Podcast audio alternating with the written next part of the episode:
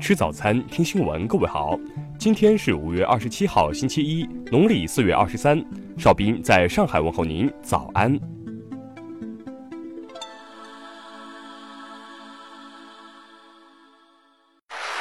首先来关注头条消息：中国裁判文书网公布了一起家暴杀人案的一审判决书，王某因犯故意杀人罪，被判处有期徒刑三年六个月。判决书显示。二零一八年七月二十一号晚，因家庭琐事发生争吵后，黑龙江省九三农垦区女子王某被丈夫郭某辱骂殴打，直至次日凌晨四时。因为害怕郭某继续折磨自己和女儿，王某趁郭某熟睡，用砍骨刀连砍郭某数十刀，造成郭某全身五十一处创口，重伤二级。郭某倒地后，王某便带着女儿离开家中并报警，随后被警察抓获。经鉴定。王某案发时患有混合性焦虑症和抑郁反应，限定刑事责任能力。法院审理认为，王某故意非法剥夺他人生命，其行为构成故意杀人罪。因王某属限制刑事责任能力，在实施杀人过程中因意志以外原因犯罪未遂，且被害人对本案负有主要责任。最终，法院综合审理后作出了以上判决。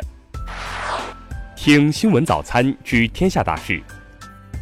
财政部、国家税务总局日前发布公告称，车辆购置税新规七月起正式实施，纳税人将按裸车成交价交税，买车成本降低。数据显示，今年以来，新三板挂牌公司累计成交金额三百一十四点四四亿元。截至二十四号，新三板挂牌公司总计一万零一家。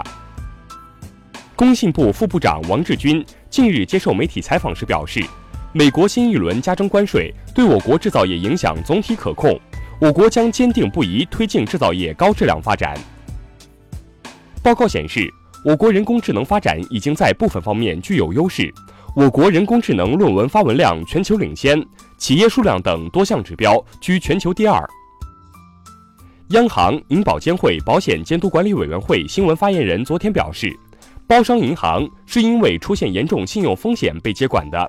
目前各地网点资金充裕，储户存取款自由。山东龙岩港货轮二氧化碳泄漏事故已致十人死亡，目前有十九人正在医院接受治疗。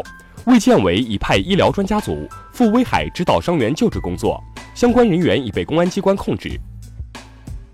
台湾蓝绿二零二零初选竞争激烈，在网络声量排名部分，高雄市长韩国瑜仍维持第一名，蔡英文上升到第二名。台北市长柯文哲下降一名至第三名。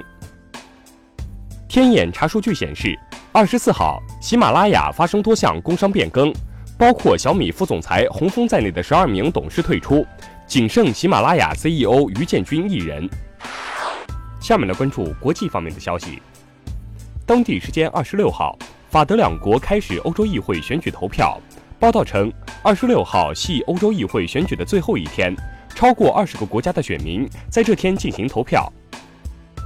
菲律宾军方二十六号说，一伙阿布沙耶夫武装分子二十五号在非南部苏禄省对政府军发动袭击，交火导致八人死亡，十四人受伤。委内瑞拉总统马杜罗二十五号表示，将派代表团前往挪威继续与反对派对话。委议会主席瓜伊多随后也发表声明说，将派多名代表前往挪威。当地时间二十五号，因乘飞机出差导致当地民航延误，墨西哥环境和自然资源部长何法塞·冈萨雷斯·布兰科·奥尔蒂斯梅纳引咎辞职。利比亚民族团结政府军二十五号发表声明说，利政府军的战机二十五号对国民军阵地发动数次空袭，并夺取了数个阵地。菲律宾政府昨天确认，由于加拿大一直拖延解决其滞留在菲垃圾问题。菲方已于本周下令暂停所有公务人员访问加拿大。也门安全部二十五号说，政府军当天在也门西南部塔伊兹省与胡塞武装发生激烈交火，导致双方十六人死亡。巴西一月底发生的矿坝溃坝事故，遇难人数已上升至两百四十二人，目前仍有二十八人失踪。下面来关注社会民生方面的消息。二十五号。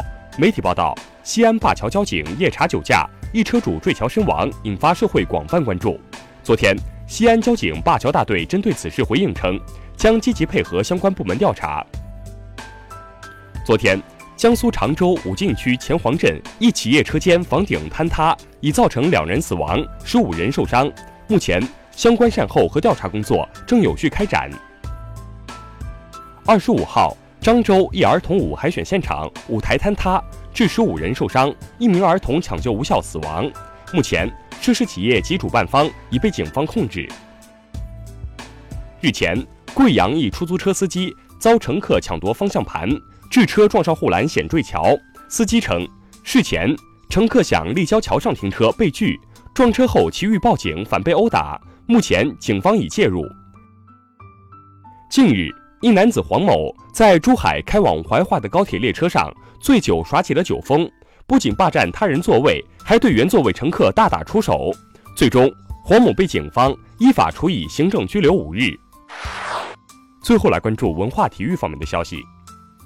中超联赛第十一轮的一场焦点战，昨晚在上海打响，上港主场二比一战胜国安，终结对手十连胜。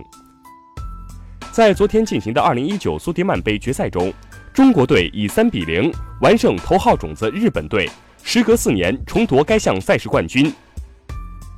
法国时间二十五号，韩国导演奉俊昊凭借《寄生虫》获得了第七十二届戛纳国际电影节金棕榈大奖，这是韩国影史上的首个金棕榈。曾执导《铁道员》等影片的日本导演降崎康南二十号因肺炎去世，享年八十四岁。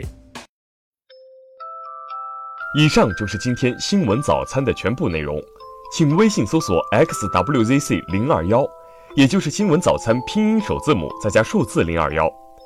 如果您觉得节目不错，请在下方拇指处为我们点赞。一日之计在于晨，新闻早餐不能少，咱们明天不见不散。